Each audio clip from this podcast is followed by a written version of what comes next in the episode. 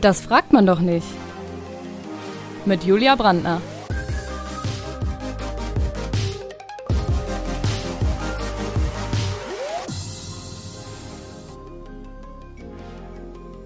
Heute mit Alex, dem Kindergartenkoch.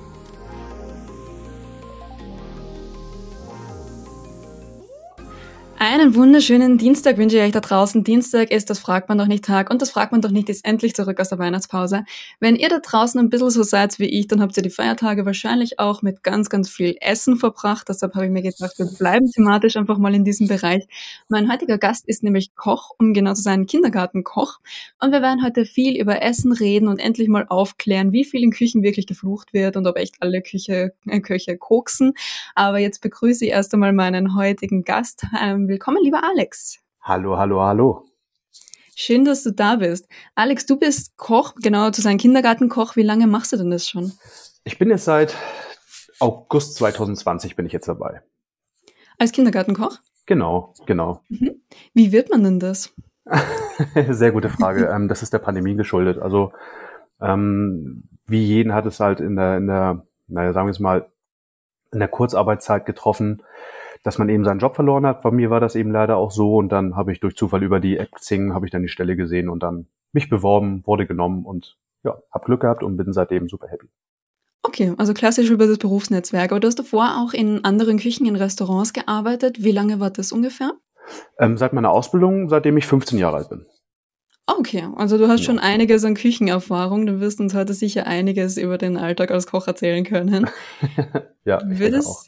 Ja, ich würde sagen, wir fangen dann einfach gleich einmal mit drei schnellen Ja-Nein-Fragen an. Bist du mhm. ready? Ich bin sowas von ready.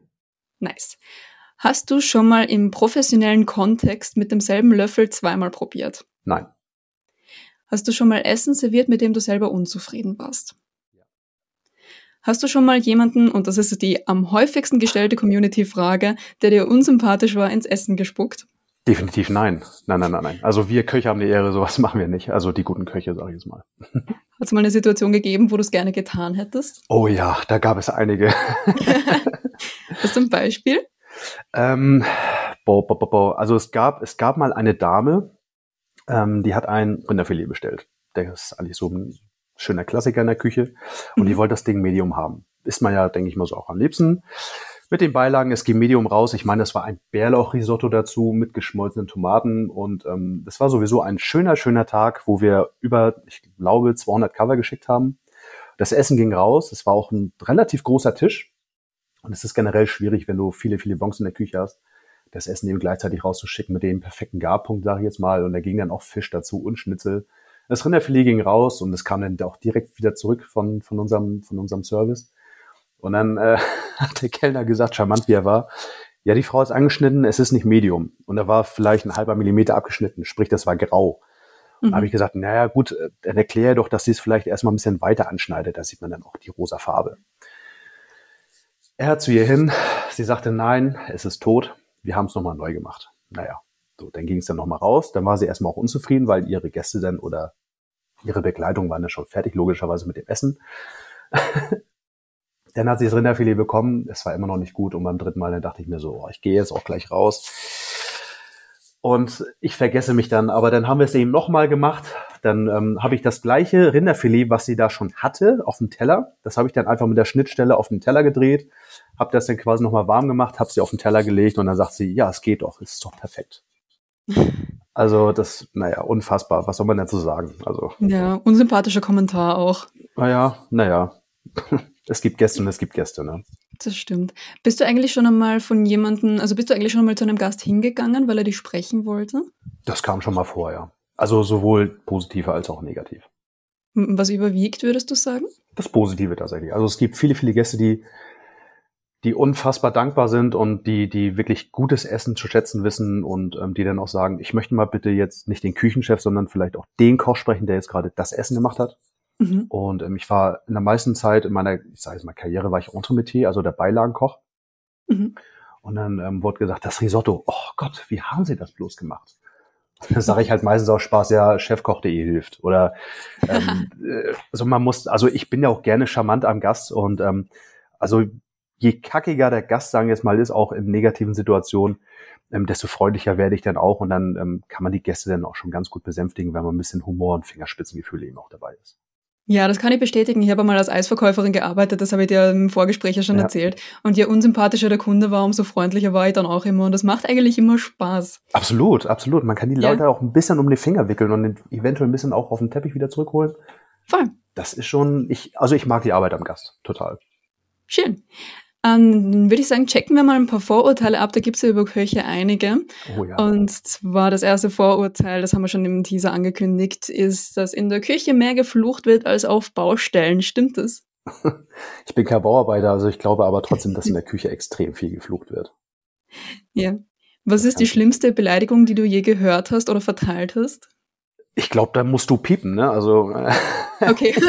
also im Podcast. Diese, diese Ausdrücke, ähm, die findet man, glaube ich, nicht mal in einem Bordell wieder. Okay. okay. Also ich kann mir was darunter vorstellen, ich hoffe ihr da draußen auch. Gehen wir, gehen wir weiter zum zweiten Vorurteil. Das hat mir eine ehemalige Schulkollegin in den, in das, ins Ohr gesetzt, weil deren Eltern waren bei der Köche und die hat gesagt, sie kriegt zu Hause nur Tiefkühlpizza, weil ihre Eltern einfach keinen Bock mehr haben, zu Hause zu kochen und einfach kein Essen mehr sehen können. Ist das bei dir auch so? Nein, also natürlich ist es bei mir so, ob ich jetzt nur im Kindergarten koche oder eben auch früher im à la carte Geschäft von früh bis spät wenn ich Hunger habe, dann koche ich auch zu Hause. Natürlich kommt es vor, dass ich auch, also ich habe immer eine obligatorische Tiefkühlpizza im Froster, immer. Mhm. Weil wenn man auch mal abends nach Hause gekommen ist und dann die Lieferservice hatten schon dicht, man hat man hat so, man ist sowieso im Brausebrand nach dem dritten Feierabendbier, dann haut man sich die Pizza dann eben noch mal rein und eben den schnellen Hunger zu stillen. Das, ähm, das ist Standard. Aber generell koche ich schon noch zu Hause, wenn ich von der Arbeit komme. Ja. Welche Tiefkühlpizza feierst du am meisten? Äh, das ist eine von Restaurante. Äh, das ist so eine, die hat so, ich glaube, die hat zwei Chilischoten drauf. Also ich mag das sowieso ein bisschen. Diavolo, mhm. eine mhm. kleine, ja, ich glaube, das ist so eine Chili-Salami. Die ist ganz lecker. Ich mag es, wenn es ein bisschen brennt. Ja, verstehe ich. Nächster Vorteil, das hat auch einer aus der Community mir zugeschickt, und zwar, dass man dünnen Köchen nicht vertrauen kann. also du okay. siehst mich ja, was soll ich dazu ja, ich, sagen? Also. Ich sehe dich. Alex schlägt sich gerade die Hände ins Gesicht.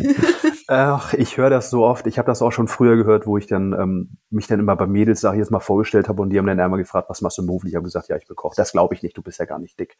Ja. Ähm, ich ich sag ganz ehrlich, wir probieren ja auch viel. Die, ähm, die Krux an der Sache in diesem Beruf, wenn du viel arbeitest, du isst ja wirklich nichts. Du bist ja nur am Probieren. Wenn du eben deine, ich sage jetzt mal, zwischen acht und 15 Stunden am Tag dann eben runterrobst, und vielleicht einen halben Liter Wasser am Tag trinkst und ähm, drei Löffel von einer Soße, von einem Risotto und von einem anderen Gemüse probierst, da kommt man nicht auf Kilokalorien. Das darf man nicht vergessen. Also ich kenne auch kaum übergewichtige oder dicke Köche, wenn ich ehrlich bin. Okay. Das also das so, ist dann tatsächlich einfach ein Vorurteil. Kann man, denke ich mal, schon so sagen, ja. Mhm. Und ein Vorurteil, von dem ich mehr gehört habe, als dass ich selber erlebt habe, aber Köche sprechen Namen von Gerichten komisch aus oder betonen alles auf der ersten Silbe. Das ist, glaube ich, korrekt, ja. Also wir sagen zum Beispiel auch Restaurant äh, ja. oder Personalessen oder ähm, was gibt's denn da noch? Parfait, Dessert. Parfait, ja, Parfait auf jeden Fall. Ja, das ist, ähm, das ist so eine Macke. Also da, da wächst man irgendwie rein. Also ähm, das, ist, das ist wie, als wenn man sich einen Dialekt angewöhnt, wenn man eine Zeit lang in einer gewissen Gegend, denke ich mal, auch lebt. Das ist, mhm. ich glaube, das ist, ich glaube, das ist eine charmante Behinderung von uns Köchen. Aber, ich habe mal gehört, dass das einfach so ist, weil in der Küche alles so schnell gehen muss, dass man in der ersten Silbe schon weiß, worum es geht. Das kann sein, ja. Wenn, wenn, wenn man zum Service sagt, jetzt nimm das verfickt. Okay. Jetzt nimm das verfluchte Schnitzel weg oder nimm das verfluchte Schnitzel und das Parfait, vergiss das Parfait bitte nicht. Das kann sein, ja. Das, ähm, ich habe da noch nie so drüber nachgedacht. Da hast du mich jetzt echt erwischt. Okay. Ja, mal man, man, man, muss ja auch nicht alles zu denken, sage ich immer. Ja. Ähm, so, wie, wie schlimm ist eigentlich die Kochausbildung wirklich? Ähm, ich kann da leider nicht aus Erfahrung sprechen. Ich hatte wirklich sehr viel Glück. Ich habe in einem großen Konzern habe ich meine Ausbildung gemacht im Banketbereich. Mhm. Und da habe ich von der Pike an, sage ich jetzt mal, die etwas gehobenere Küche kennengelernt. Mm, wir hatten auch ein, ein, ein Catering nebenbei. Aber von meinen Schulkameraden, sage ich jetzt mal, aus der Berufsschule, die hat's wirklich hart erwischt teilweise. Also wir hatten, wir hatten Jungs, die wurden in der Berufsschule angerufen, dass sie dann eben nachmittags dann direkt in den Betrieb kommen sollten. Die sollten das à la carte Geschäft machen und dann sind die morgens völlig zerstört. ähm, noch nach Fett riechend äh, haben sie dann wieder auf der Schulbank, sage ich jetzt mal, gesessen. Und ich hatte gerade der, der neben mir gesessen hat, die ganzen Jahre, der tat mir so leid. Das war ein, das war ein herausragender Koch damals schon. Also der hat, ja. der hat ein Verständnis für, für Rezepturen gehabt und, und also damals schon mit 16 Jahren. Wir waren ja alle in dem Alter, gerade im ersten Lehrjahr. Mhm. Und der tat mir so leid, weil es einfach eine feine Seele war. Der konnte kochen wie ein junger Gott damals schon. Also der war, der war mit Abstand der Beste bei uns. Ähm, und den hat's wirklich hart erwischt. Also die meisten, sagen wir jetzt mal, wir waren, glaube ich, 20 Leute in der, also in der Klasse. Ich glaube, zehn alleine davon mussten immer nach der Schule direkt wieder ackern gehen. Wahnsinn. Ja, und ich hatte halt Block. Also ich war sechs Wochen nur in der Schule und danach dann wieder im Betrieb. Okay. Ja. Auf also, wie viele also Stunden kommt man da so, wenn man zuerst in der Berufsschule ist und danach auch noch arbeiten gehen muss? Also meinst du jetzt mit dem Schulunterricht? Ja. 18, 18 Stunden Tag, ja. Also ich denke mal, die meisten sind dann so um 6 Uhr aufgestanden, waren um 24 Uhr dann meistens im Bett oder um 1 Uhr. Schule Wahnsinn. war dann wieder um 8 Uhr oder ich glaube um 5 nach 8. Ähm, ja, die haben dann meistens dann, was sind ich, fünf Stunden geschlafen, bis man mhm. erstmal runterkommt. Das wird auch viel unterschätzt. Also wenn man eben so ein, so ein richtig schön à la carte Abend eben mitmacht, die Hütte ist voll, sagen wir jetzt mal mit, du schickst 100 Cover, also sprich 100 Essen oder generell 100 Bons. Da ist der Körper und der Kopf noch völlig aufgewühlt. Also ich konnte nie direkt schlafen. Also selbst wenn ich über einem Restaurant gelebt hätte, wäre ich direkt nach der Arbeit unter die Dusche und dann ins Bett, da hätte ich erstmal Karussell gefahren. Also da haben wir jetzt wieder diese Betonung. ja. ähm, nee, also da, der Körper, der braucht erstmal, also bei mir ist es so, ich brauche Minimum eine Stunde, um runterzufahren, bis ich mich dann mhm. irgendwie so ins Bett legen kann. Ja, ich, ich kenne das ja auch von Comedy, das ist genau das Gleiche. Ja, also ich brauche dann auch immer so eine Stunde, bis ich dann runterkommen kann. Ich gehe meistens dann zu Fuß nach Hause, einfach nur um irgendwie den Kopf wieder runterzubringen. Perfekt. Kann man, kann man das schon noch vorstellen, dass es so beim, beim Kochen auch schon ziemlich hart ist, vor allem wenn er, wenn er dann wahrscheinlich noch einen harten Tag hattet, oder? Ja, ja. Also je härter der Tag, sage ich jetzt mal, oder desto stressiger, desto in Anführungszeichen schlimmer ist es dann eben auch. Mhm. Also, ja. Ja, du, du hast jetzt gesagt, du hast eigentlich so die gehobene Küche von Anfang an kennengelernt. Ist teuer deiner Meinung nach eigentlich immer besser? Nee, nicht unbedingt. Also man kann ja auch aus wie drücke ich das jetzt am besten aus, dass es überhaupt nicht despektierlich rüberkommt gegenüber ähm, Veganern oder, oder generell Vegetariern? Also ich zum Beispiel bin auch kein Fan davon, dass auf jedem Teller Fleisch liegen muss. Das mhm. ist, ähm, das ist für mich, also die Zeit ist vorbei. Ähm, ich esse natürlich auch sehr gerne Fleisch, um Gottes Willen. Ähm, aber es gibt eben auch Leute, die sagen, nur mit Fleisch oder nur mit einem teuren Stück Fisch ist das Essen eben auch gut. Nein, das stimmt nicht. Also mhm. es gibt auch sehr, sehr gute vegetarische oder vegane Alternativen oder Gerichte, die 15 Euro das Gericht weniger kosten als Beispiel. Also das, nein, nein. Also um die Frage zu beantworten, nein. Okay. Wo stört es überhaupt nicht, wenn man so die günstigere Variante nimmt? Also wahrscheinlich, also beim Stören wird es wahrscheinlich bei Fleisch oder bei Fisch natürlich. Ja. Aber gibt es da Zutaten, wo es überhaupt egal ist oder wo die günstigere Variante vielleicht sogar besser ist? Da fällt mir ad hoc jetzt überhaupt gar nichts ein, wenn ich ehrlich bin. Also es gibt wirklich viel. Der, also der Markt, der entwickelt sich auch täglich weiter. Und es gibt ja auch unfassbar viele Alternativen zu, zu, zu bestimmten Produkten. Mhm. Aber wenn ich ehrlich bin, da, da stehe ich jetzt gerade total auf dem Schlauch. Ähm, okay. Macht auch nichts. Also im Restaurant mhm. kannst du ja auch keinen Sojaschnitzel bestellen als Beispiel jetzt. Also ja. falls du jetzt sagst, oh, das arme Kalb, das ist jetzt, ähm, ist jetzt zwar tot, aber ich möchte es jetzt auch nicht irgendwie essen. Mhm. Also sowas, sowas gibt es da jetzt nicht. Ähm, vielleicht in einem veganen Restaurant. Ja. ähm, aber generell ich glaube, wenn ich jetzt gerade in der Küche stehen würde, hätte ich mehr Antworten. Das ist wie bei Günther Jauch bei ja. Millionär. Zu Hause hat man die Antwort, aber wenn man auf dem Stuhl Zu Hause weiß man alles besser. Genau. Ich glaube, ich bräuchte jetzt erstmal drei Joker. Also die Frage kann ich ehrlich gesagt gar nicht beantworten, wenn ich ehrlich bin. Okay, ist nicht schlimm. Dann machen wir, machen wir gleich weiter mit der nächsten. Ähm, weil du ja eben auch in der gehobenen Gastronomie bist. Wie ist eigentlich deine Einstellung zu Salz und Pfeffer am Tisch? Ähm, ähm, gut. also ich, also ähm, ich muss mich auch ein bisschen umstellen jetzt im Kindergarten, weil die Kinder, die sind sehr sensibel, was, mhm. was ähm, auch die Gewürze angeht. Da muss ich mir wirklich zurückfahren. Am Anfang haben die dann auch eben gesagt, ähm, das schmeckt mir nicht, das ist zu scharf oder wie auch immer, obwohl mhm. ich nicht mehr Chili benommen habe. Ähm, aber generell finde ich, ist in Ordnung, wenn Menagen auf dem Tisch stehen, aber in besseren Restaurants braucht man es nicht, weil die Köche sind so viele Jahre im Berufsleben, sage ich jetzt mal, dass sie ganz genau wissen, wie sie was abzuschmecken haben. Mhm. Schmeckst also, du eigentlich jedes Mal ab? Ja. Jedes Mal. Hast du als Koch dann eigentlich mehr Angst vor Corona, weil es ja mit Geruchs- und Geschmackssinnverlust einhergehen könnte? Also ich hatte im Januar Corona und seitdem gibt es tatsächlich Sachen, die ich ähm, nicht mehr schmecke und nicht mehr rieche. Ähm, das ist jetzt aber auch nicht weiter schlimm, weil die Sachen, die ich halt nicht mehr rieche, sind jetzt auch nicht so tragisch, dass ich sie nicht rieche. Aber mit Schmecken ist es so, dass ich beispielsweise jetzt, wenn ich eine Champignon-Rahmsoße koche, dieses, dieser voluminöse Geschmack, der ist nicht mehr da. Also ich schmecke, also ich schmecke das Fett der Sahne, ich schmecke etwas Salz und ich schmecke vielleicht so eine leichte Kopfnote vom Champignon als Beispiel. Ähm, ich kann das leider nicht weiter erklären. Das ist, ähm, Köche verstehen sich da schon, wie ich das meine. Ähm, aber ich, also wie wir, ich bin nicht arrogant, aber wir Köche, wir können schon abschmecken. Also wenn man natürlich mal nach Pfeffer fragt, kommt der, denke ich mal, dann auch der Service zu kommen mit einer vier Meter langen Pfeffermühle an Pfeffermühle. und Pfeffer gerne nochmal nach. Aber ja. beim Salz, ich glaube, wir können alle sehr gut abschmecken. Mhm. Also Salz wird, glaube ich, nicht unbedingt benötigt. Okay.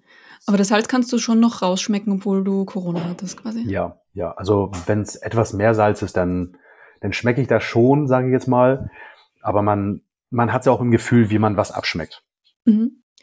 Ist eigentlich, ähm, jetzt, jetzt bringe ich nochmal ein Gerücht rein, aber ist da an dem Gerücht was dran, ein Gerücht was dran, dass man alles versalzt, wenn man verliebt ist?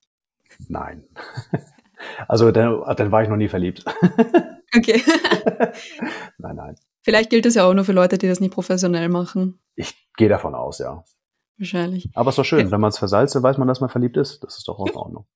Ja, ist, ist vollkommen in Ordnung. Ähm, hältst du dich eigentlich an Rezepte oder kochst du nach Gefühl?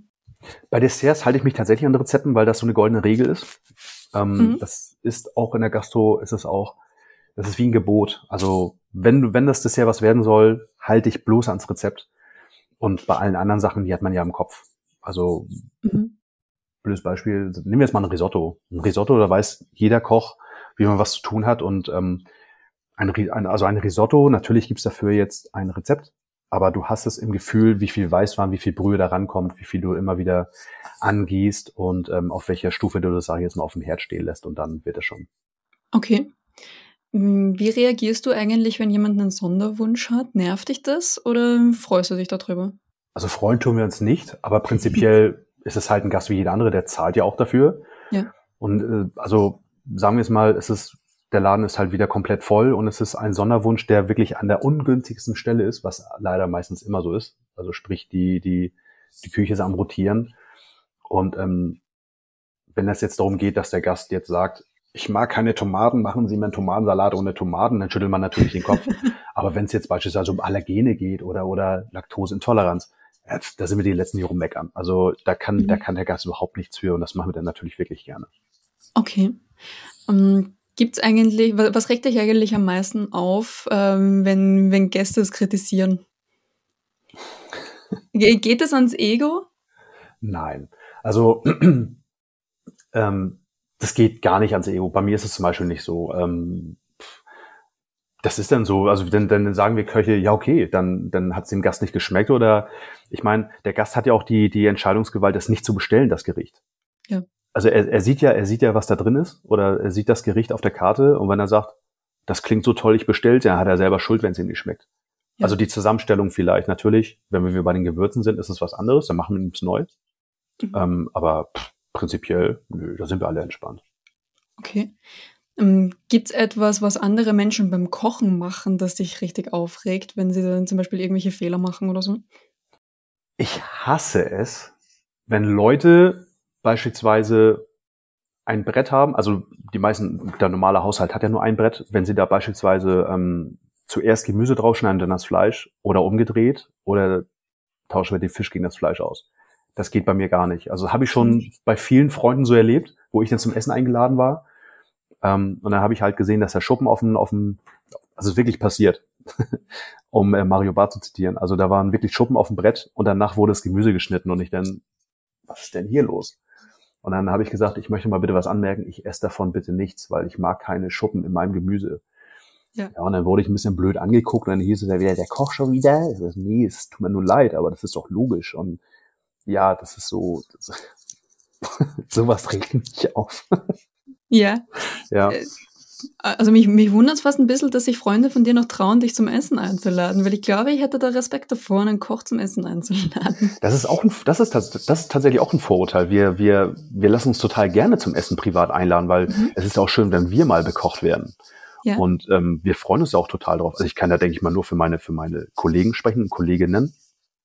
Ähm, und wir sind auch total neugierig. Also bei mir im Freundes- und Bekanntenkreis ist es so, da ist die Kulinarik jetzt nicht so ausgeprägt. Also bei den, bei den einen gibt's dann halt einen Flammkuchen, bei den anderen gibt's dann ähm, einen, einen, einen dicken Eintopf, aber das schmeckt immer super. Also mhm. gut, beim Flammkuchen, die kann man sich unbedingt verkacken, aber der Eintopf, wir haben, also ich habe zum Beispiel eine, eine Freundin bei mir im Freundeskreis, die kann sehr, sehr gut kochen. Und ich sagte dann auch, schmeckt es dir? Ich habe ey, das ist mega. Mir schmeckt's total mhm. gut, weil die hat einfach ein Händchen für Gewürze und diese Zusammenstellung, die kocht auch viel nach, nach Rezept. Okay. Ähm, aber trotz alledem, also das ist, da braucht, da braucht man keine Angst vorzuhaben. Wir sind auch nur Menschen. Also nur weil wir den Beruf haben und Essen beruflich zubereiten, ladet uns bitte privat ein. Wir haben Hunger. Und wie ist es, wenn du essen gehst? Ähm, bist du dann, analysierst du dann das Essen? Nein. also ich bin zickig teilweise beim, beim Service, aber nicht, aber nicht mit der Küche. Also mir fallen viele Sachen auf. Ob das jetzt nun meinem Beruf geschuldet ist oder nicht, aber ich habe da schon früher drauf geachtet, wenn ich jetzt gemerkt habe, okay, wir sitzen jetzt ungefähr so seit 15 Stunden, 15 äh, Minuten hier, der Service kam noch nicht, ob wir was trinken wollen. Okay. Mhm. Hm, nach uns kam jetzt ein Zweiertisch, wir sind zu sechs.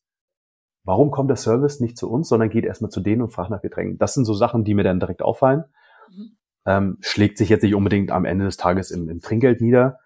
Ähm, aber nein, das Essen, das ist das Essen ist das Essen. Also ich kritisiere keine Kollegen, um Gottes Willen, das mache ich nicht. Okay. Ja, apropos Trinkgeld, kriegt sie eigentlich was vom Trinkgeld ab oder geht das nur in den Service? Das kommt auf den Laden drauf an. Also es gibt, also es gibt Läden, wo es von vornherein so abgemacht ist, dass man 50-50 macht. Sprich, man vertraut dem Service und sagt, gebt bitte die Hälfte dann am Ende des Tages in einen Topf ab und das wird dann am Ende des Monats eben geteilt. Ähm, das gibt Läden, da wird zum Beispiel gesagt, ähm, für jede Stunde, die du arbeitest, bekommst du prinzipiell ein Euro, ein Euro 50 Trinkgeld am Ende des Monats. Das ist auch in Ordnung. Mhm. Ähm, und es gibt Läden, da habe ich auch noch nichts gesehen. Also ich habe eigentlich schon alles gehabt. Das Gute ist, ich plane niemals mit Trinkgeld. Wenn man mir beim Forschungsgespräch sagt, du kriegst 500 Euro Trinkgeld am Ende des Monats, sage ich, das ist schön kann man mir das dann auch dann in den Vertrag reinschreiben? Ja, das geht nicht. Ich habe gesagt, na siehste, siehste, kann man nämlich nicht mit planen. Leider. Stimmt, ja. Ja, vor allem mit Corona, wenn es dann wieder zu einem Lockdown kommt, so Kurzarbeit und so. Ja, das, das kommt noch dazu, ja. Aber vor ja. Corona war das eben so. Ich, ich plane mit nichts, was ich nicht in der Hand habe. Mhm. Ist auch, ist auch vernünftig, glaube ich. Ja. Ähm, was ähm, ist das eigentlich? Du hast ja gesagt, du bist jetzt Kindergartenkoch. Ist das was anderes für Kinder zu kochen? Ja. Also ich hatte noch nie so tolle und entspannte und chillige Gäste wie Kinder. Die sind, ja, also Kinder sind sowas von entspannt, die ähm, haben, die haben eine Engelsgeduld. Kinder vergessen, Kinder, die genießen das Essen auch ganz anders. Also das ist so, wenn du, wenn du in die Gruppe reinkommst, also wir haben zwei Gruppen bei uns in der Einrichtung, wenn du in die Gruppe reinkommst und du hörst nichts, ist es perfekt. Wenn die Kinder aber viel am Albern sind und äh, viel am Quatschen sind, da weißt du, das schmeckt denen nicht so, das kommt da nicht so gut an. Und ich habe auch mittlerweile eine Renner- und Pennerliste. Ähm, die Renner sind natürlich die, die absoluten Götter. Also die, meine Mini-Pizzen, meine Mini-Burger, die mache ich alles selbst. Ähm, alle Nudelgerichte, so ziemlich alle Nudelgerichte mit allen möglichen Soßen. Dann habe ich natürlich auch die Penner, sagen wir jetzt mal sowas wie, sowas wie Milchreis. Milchreis ging am Anfang gar nicht. So nach okay. etwas über einem Jahr sind sie jetzt so etwas warm damit geworden. Ähm, aber prinzipiell wie gesagt, Kinder vergessen auch. Also Kinder vergessen, wenn du gestern das Essen nicht so cool auf den Teller gebracht hast, dann erinnern die dich morgen nicht dran. Die sagen nämlich, ja. na, Alex, gestern, gestern war nicht so cool, ne? Wie sieht's denn heute aus? Wäre natürlich ja. witzig, aber nee, also Kinder mit Abstand die besten und entspanntesten, coolsten Gäste, die man sich als Koch vorstellen kann. Okay. Ähm, wie, wie verschieden sind die Geschmäcker von Kindern und von Erwachsenen? Gute Frage. Ähm, Unsere Erzieher haben auch immer eine pädagogische Portion dabei, sprich, die essen dann immer so einen halben Löffel von jedem Gericht damit und dann sagen ja. die auch meistens so, boah, bisschen viel Säure im Curry oder hm, hätte auch ein bisschen Salz vertragen können. Erwachsene schmecken ja auch anders als Kinder. Mhm. Und ähm, die Erwachsenen sagen zum Beispiel, hier hätte eine Prise Salz reingekonnt und die Kinder sagen so, nee, das ist zu viel. Okay. Ähm, ich richte mich aber natürlich eher nach den Kindern, weil was interessiert mich der Geschmack von den Erziehern, wenn, die, wenn es den Kindern schmeckt. Mhm. Und ähm, ja, ja, ich, ich habe dein, dein Insta angeschaut. Du heißt auf Instagram ja der Kindergartenkoch. Und wo ich das das erste Mal gesehen habe, habe ich mir gedacht, was ist denn das für ein Drei-Sterne-Kindergarten? Gibt es ja. viele Kindergärten, die, die einen, einen eigenen Koch haben? Bei uns im Umkreis bin ich tatsächlich eine Rarität. Also ich bin ja. da der so ein kleiner Star, was mhm. mir ehrlich gesagt schon teilweise ein bisschen zu viel ist, weil also ich werde sogar im Rewe bei uns in der Ortschaft werde ich angesprochen, dass ich nicht der und der bin. Und dann denke ich mir so, wer bist du? Und dann ist es anscheinend eine Mutter oder ein Vater von einem Kind, was in einen benachbarten Kindergarten geht. Und okay. ähm, das ist, äh, also ist schon irgendwie ganz witzig, was es für Formen annehmen. Also ich habe diesen Account letztes Jahr gemacht und ähm, am Anfang war das nur so gedacht für die Eltern, dass die Eltern da reingucken, weil wenn die Kinder erzählen, der Alex hat Gemüse gemacht, das war grün und da waren so Nudeln dabei und Fleisch und da wissen die Eltern natürlich nicht, pff, was ist denn das? Und am Anfang habe ich auch jeden Tag noch eine Story hochgeladen vom Prozess bis hin zum Teller. Und das wurde irgendwann so viel, dass ich mit dem mit dem Kochen gar nicht hinterherkam, weil ich nur noch die Kamera in der Hand hatte. Ja. Und äh, mittlerweile mache ich das so, wenn sich das auf dem Teller zum Anrichten lohnt, dann mache ich auch ein Bild davon. Und generell fragen die Eltern dann immer, und gab's ein Bild? hast du ein Bild gemacht? Und dann zeige ich den Eltern das natürlich auf dem Handy, was nicht hochladbar ist, weil es halt nicht so toll aussieht. Die ja. sind ja ne, Instagram und so. Kennt das ähm, ja. aber das ist, also die Eltern, die Eltern nehmen es total toll an. Und ich freue mich da auch total drüber, weil die Eltern wissen jetzt eben, was die Kinder meinen, wenn sie eben sagen, wir sind grün, Nudeln und Fleisch oder Fisch. Ja, das ist, das ist schon schön, das ist schon schön, ja. Aber ich bin echt der Einzige. Also es sollen wohl mehr folgen. Wäre natürlich okay, cool, schön. wenn man so einen eigenen Kosmos hätte von Kindergartenköchen. Aber ja, das laufende Jahr wird es jetzt zeigen. Mhm. Bin gespannt. Aber wissen die meisten Kinder das überhaupt zu schätzen? Nein, leider nicht. Also die können damit ja nichts anfangen. Also es ist ja wie zu Hause. Also zu Hause kocht ja Mama für sie, wenn sie eben aus der Kita kommen. Ähm, und bei uns ist es dann eben so, da ist das Essen auf dem Tisch. Die wissen, dass ich der Koch bin. Die kommen auch manchmal in die Küche, weil sie dann irgendwas riechen, wenn ich da zum Beispiel irgendwas anbrate oder durchschwenke. Dann, was gibt's denn heute zu essen? Ich habe gesagt, ja, lass dich doch überraschen. In zehn Minuten ist es denn soweit. Bei uns ist Essenszeit um 13 Uhr. Und um Viertel vor eins sollen sie dann selber den Wagen holen, den Servierwagen, wo die ganzen Teller und die ganzen ähm, Gläser draufstehen. Dann haben sie auch einen Tischdienst, dann decken sie den Tisch ein, dann kommen sie wieder und bringen mir die Wagen wieder. Und dann sagen die, was gibt's denn, was gibt's denn? Ich habe gesagt, ja, lass dich doch mal überraschen, es ist doch gleich da. Und dann sind sie komplett am Eskalieren, wenn es wieder Pizza zum Beispiel gibt. Da, da rasten die komplett aus und dann müssen man die erstmal beruhigen für die nächsten fünf Minuten. Ja. ja, also das, also dieses Kinderlachen und wie sie strahlen, das ist, also ich, ich bin kein Vater, ne, aber ich, das ist unglaublich. Das ist mhm. unglaublich. Ja, wie, was machst du eigentlich, wenn es den Kindern gar nicht schmeckt? Sind dann Erzieher auch sauer auf dich, weil deren Job dann auch dreimal so hart ist an dem Tag? Hm, eigentlich nicht. Also auf mich ist prinzipiell gar keiner sauer, weil die sehen ja, was ich tue. Ja. Ähm, was ich den Tag halt auch zu tun habe, sagen wir jetzt mal. Es ist ja, es ist ja nicht nur Kochen, was mein Tag umfasst. Also zählen nur noch andere, andere Aspekte dazu.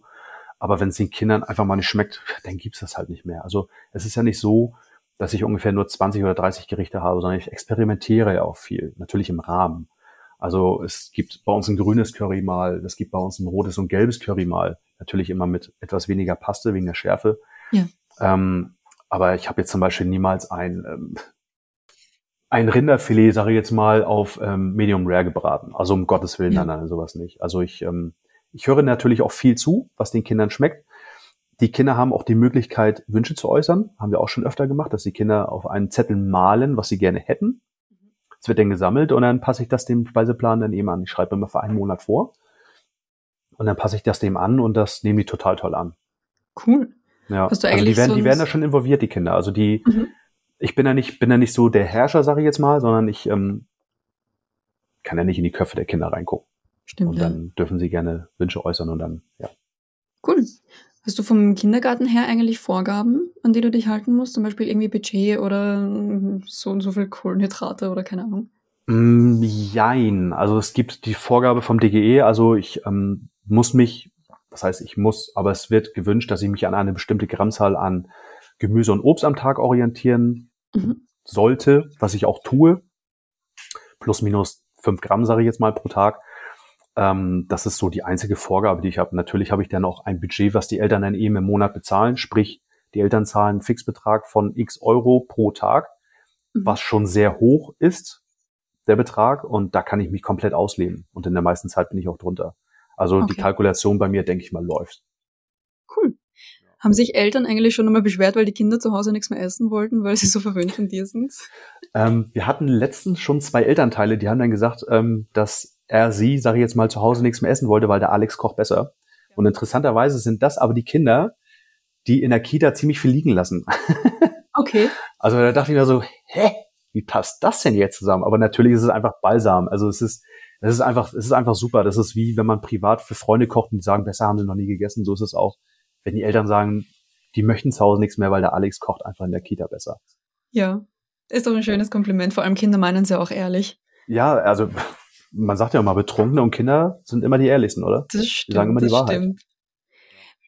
Ja, weil du gerade darüber geredet hast, dass Kinder was liegen lassen. Wie viel wird denn so am Ende des Tages ungefähr weggeschmissen?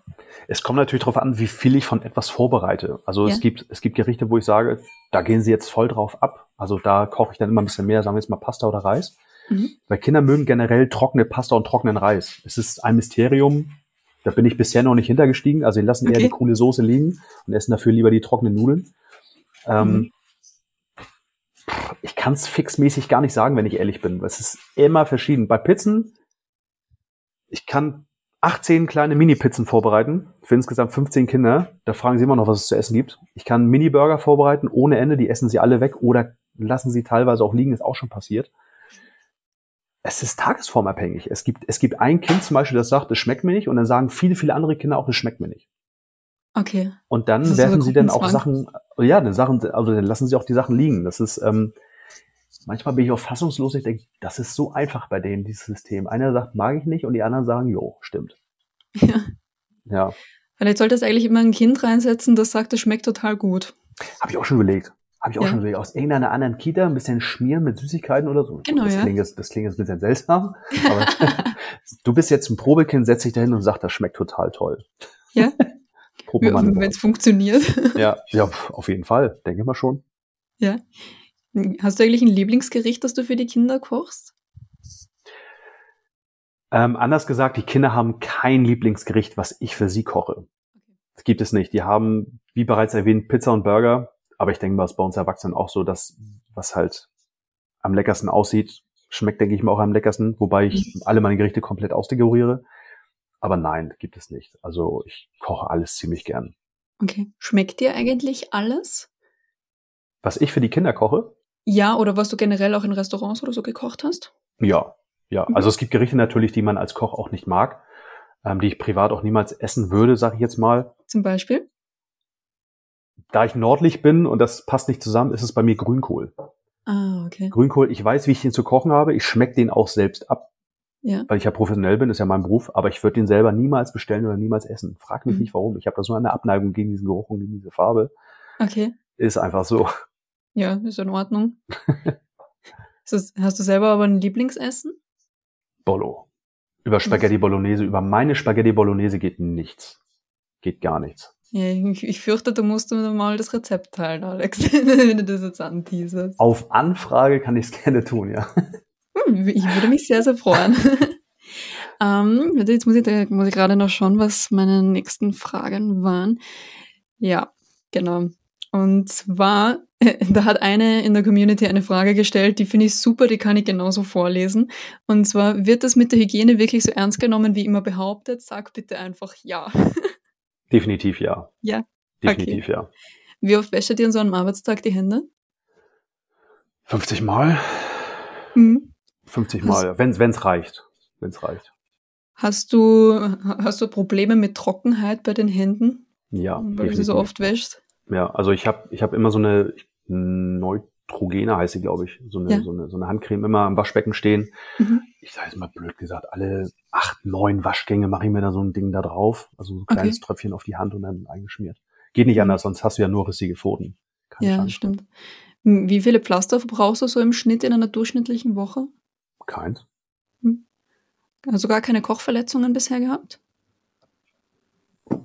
Bisher okay. Äh, also in der Ausbildung wurde, also hat man sich gefühlt wöchentlich zwei, dreimal geschnitten. Also Ja. ich sage jetzt davon nicht äh, Fingerkuppe ab, sondern immer so leichte Schnitte, wenn man mal abgerutscht ist, um eine, um eine Karotte oben das Grün abzuschneiden mit einem kleinen Office-Messer oder so.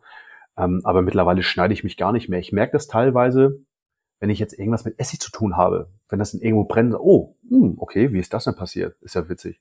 Aber ansonsten gibt's keine größeren Verletzungen. Verbrennungen können mal passieren, wenn man in den Ofen reingreift und dann mal kurz dann eben am Unterarm hängen bleibt. Also der Arm Ja. ist zwar tätowiert, aber hier sind unfassbar viele Narben. Aber es Okay. machen eben auch Kocharme, sag ich jetzt mal, aus. Also meine Hände sind teilweise auch ein bisschen vernarbt vom Verbrennung, vom Fett. Mhm. Aber generell mit Schneiden habe ich nichts am Hut. Nö, nö. Okay. Hast du irgendwann mal schon mal so ein Essen so richtig verhaut? Ja, ja, ich glaube, da gab's einige.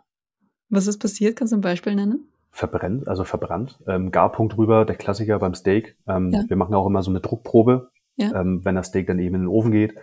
Der Ofen läuft meistens auf 200, 220 Grad. Das muss ja schnell gehen. Dann hat man es im Kopf, okay, alles klar, so das, das, das Rumsteak hat 250 Gramm Rohgewicht.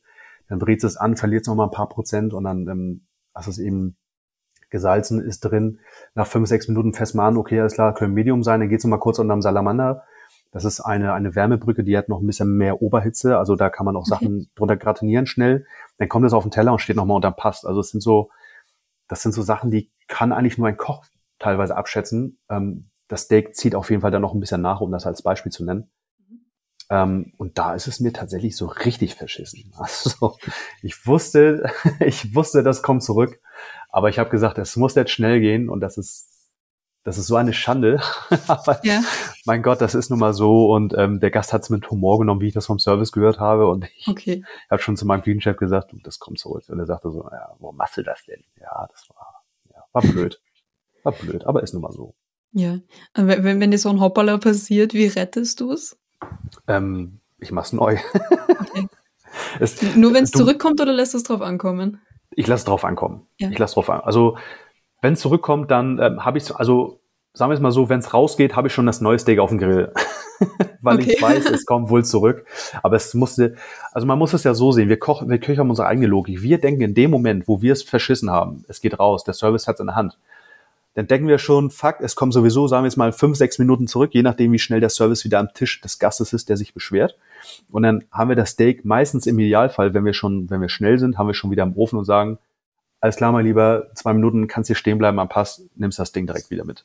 Okay. Ja.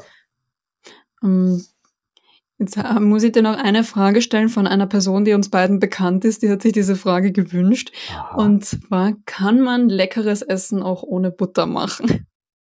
Sehr gute Frage, sehr gute Frage. Ich habe ich hab sogar fast damit gerechnet, dass er so eine Frage stellt. Ähm, die hat er mir nämlich damals schon gestellt und da habe ich ihm schon drauf geantwortet. Ja, weil wir auch sehr, sehr gute Olivenöle mittlerweile haben auf dem Markt. Mhm. Ähm, mit Butter schmeckt es einfach besser, weil Butter hat seinen eigenen Geschmack, ist ein eigener Kosmos. Mhm. Also die Frage kann ich mit Ja beantworten und mit Nein. Okay.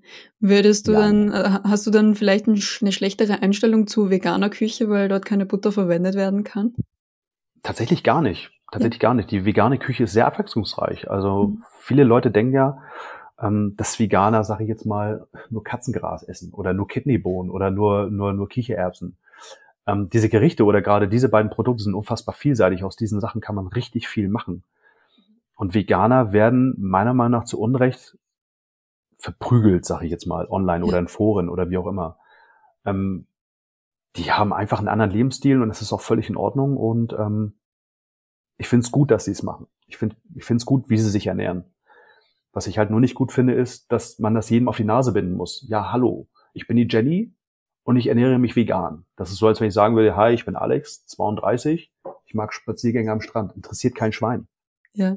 Also, Wobei ich sagen muss, ich habe das auch teilweise umgekehrt erlebt, so dass wenn, wenn du so mit Verwandten, die Fleisch essen, in ein Restaurant gehst und einfach so kommentarlos ein vegetarisches oder veganes Gericht bestellst, dass die dich dann fragen, so möchtest du nicht was Gescheites essen? hm, Hast du nicht Angst, dass du vom Fleisch fällst? Ähm, Ist das der Vorspeise? Was magst du denn als Hauptgang? So, ich habe ich hab dann eher mal so die umgekehrte Seite eigentlich erlebt.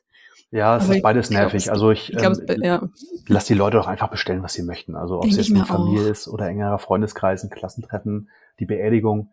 Also wenn, wenn er sie es vegan oder vegetarisch bestellt, ja, meine, hat, hat er sie erst darauf Bock. ja, Also es muss, es muss nicht immer Fleisch sein. Bei mir, also bei mir ist es so, bei mir gab es gefühlt, gefühlt in der Kindheit jeden Tag Fleisch früh auf dem Teller. Ich bin Mhm. 89er Jahrgang. Ähm, Fleisch war schon immer teuer. Mittlerweile ist Fleisch ja Gott sei Dank noch teurer geworden, was ja auch in Ordnung ist, gerade die, die bessere Qualität. Ähm, und bei mir ist es so, bei mir gibt's maximal zwei bis dreimal die Woche Fleisch.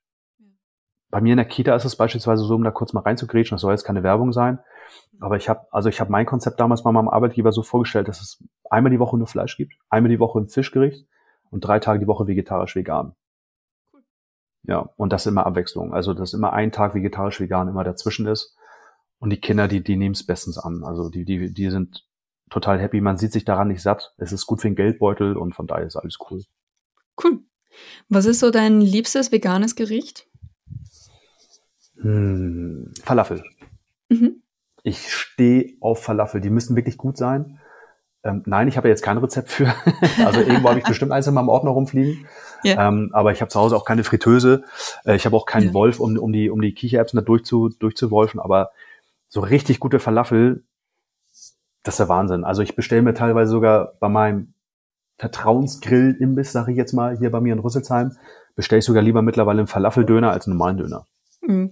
Ist auch geil, wenn er richtig gut gemacht ist. Ja, und wenn du eine richtig geile Tahina-Soße dabei hast, also die eben die nicht deinen kompletten Mund zuklebt, sag ich jetzt mal, das ist ja. schon, boah, das ist schon mehr wert teilweise als so ein fettiges Stück Hähnchen, was da drin ist. Total. Also falls du mal in Wien bist und du gerne Falafel magst, kann ich dir sehr die Peterbox an der Taborstraße empfehlen. Mega unscheinbarer Laden, aber die sind, also kurze Schleichwerbung, aber falls ihr mal in Wien seid, geht's dahin, ist richtig geil. Die haben so, glaube ich, sieben verschiedene Hummussorten auch, die oh, alle richtig nice sind. Geil. Also ist die notiert. kann ich sehr empfehlen. Also, ist notiert. Ja. Ja. Danke für den Tipp. Ja, sehr gerne. Also Falafel, absoluter Killer. Äh, jetzt würde ich dir noch eine Community-Frage stellen, die ist auch wahnsinnig häufig gestellt worden. Ich glaube, das war die zweithäufigste Frage direkt nach, hast du schon mal jemanden ins Essen gespuckt? Und zwar, koksen wirklich alle Köche? Ich denke nicht. Also natürlich hatte ich Kollegen, die haben gekokst, also die haben ja. dann unten in der Umkleide gekokst, ähm, auf jeder denklichen Unterlage. Aber ich, also ich bin, ich habe nie gekokst, um das zu sagen. Mhm. Ähm, ich würde sagen, nein, also es ist auch viel zu teuer. Wir verdienen ja nichts. Also wie soll man sich das leisten? Also Leute, bitte. wir sind arme Schweine, wir arbeiten den ganzen Tag, wir haben, wir haben nicht mal Geld, das, äh, wir haben nicht mal Zeit, das Geld irgendwie auszugeben, was doch am Ende des Monats überbleibt, diese 20 Euro. Ja, also verdient man wirklich so schlecht? Ähm, ja, ich würde schon sagen, ja. Also ich bin damals von Hamburg nach, nach Hessen gezogen, weil ich wirklich ein sehr gutes Jobangebot hatte. Mich hat äh, zu der Zeit auch nichts in Hamburg gehalten, war da ein bisschen unglücklich in, in, im beruflichen ähm, habe hier viel, viel mehr Geld verdient. Das Geld habe ich auch direkt für die Miete wieder ausgegeben. Okay. Also ich habe in so einem kleinen Loch im Gallus gelebt damals, kann man denke ich mal sagen. Es hat jenseits der 1000 Euro warm gekostet für eine kleine Zwei-Zimmer-Wohnung und äh, ich habe 1500 Euro verdient, was 500 okay. Euro mehr waren als in Hamburg. Ja. Nur mal so als Vergleich. Ne? Ja, in Hamburg ist wahrscheinlich auch noch teurer zu wohnen, oder? Das kann man eigentlich schon fast gleichsetzen. Also du kannst natürlich das Gallus und Frankfurt nicht mit der, blöd gesagt, also mit, mit Harvestehude in Hamburg vergleichen. Mhm. Ähm, aber ich glaube, die sind schon fast gleich, wenn man, okay. wenn man die Gegenden vergleicht, die besseren Gegenden, ja. Okay. Ja, Deutschland und Mieten, das ist sowieso für mich als Österreicherin auch immer nur so ein Thema, da kann ich nur mit dem Kopf schütteln, aber das ist jetzt ein anderes Ding. Das kommt dann in einer Immobilienfolge, falls sich der, der Herr endlich mal erbarmt, die mit mir aufzunehmen. Ähm, Alex, dann habe ich noch eine Abschlussfrage für dich, und zwar, mhm. wenn du nicht mehr als Koch arbeiten könntest, was wäre dein Plan B? Ich denke, ich würde irgendwas mit Sport machen. Also Fitnesstrainer oder oder oder ich würde meinen eigenen Supplement Store aufmachen oder so. Also mhm. das ist auch das ist auch etwas. Ähm, ich glaube, die Frage wurde auch relativ häufig gestellt, äh, was man denn so als Ausgleich macht, meine ich, oder ich habe mich verlesen. Also bei mir ist es ja. eben so, ich gehe zum Sport oder ich bin schon immer zum Sport gegangen. Ob das jetzt nun damals Fußball war, wo ich jetzt keine Zeit mehr hatte für, aber oder ob das Fitnessstudio war, man braucht einen Ausgleich. Und ähm, das war auch irgendwann so eine Leidenschaft. Also ab ins Gym vor der Arbeit oder nach der Arbeit, wenn man nach der Arbeit nicht so kaputt war. Und habe ich mir auch irgendwann gedacht, wenn ich irgendwann keinen Bock mehr auf diesen Beruf habe, dann mache ich halt das. Ja. Weil ich, ich finde das, ich finde das wahnsinnig spannend. Ich finde es genauso spannend wie diesen Beruf Koch, weil man kann mit seinem, mit seinem Know-how, mit seinem Wissen, kann man seinen eigenen Körper so formen, wie man es, wie man es gerne hätte. Mhm. Und das ist, das ist, also das ist Wahnsinn.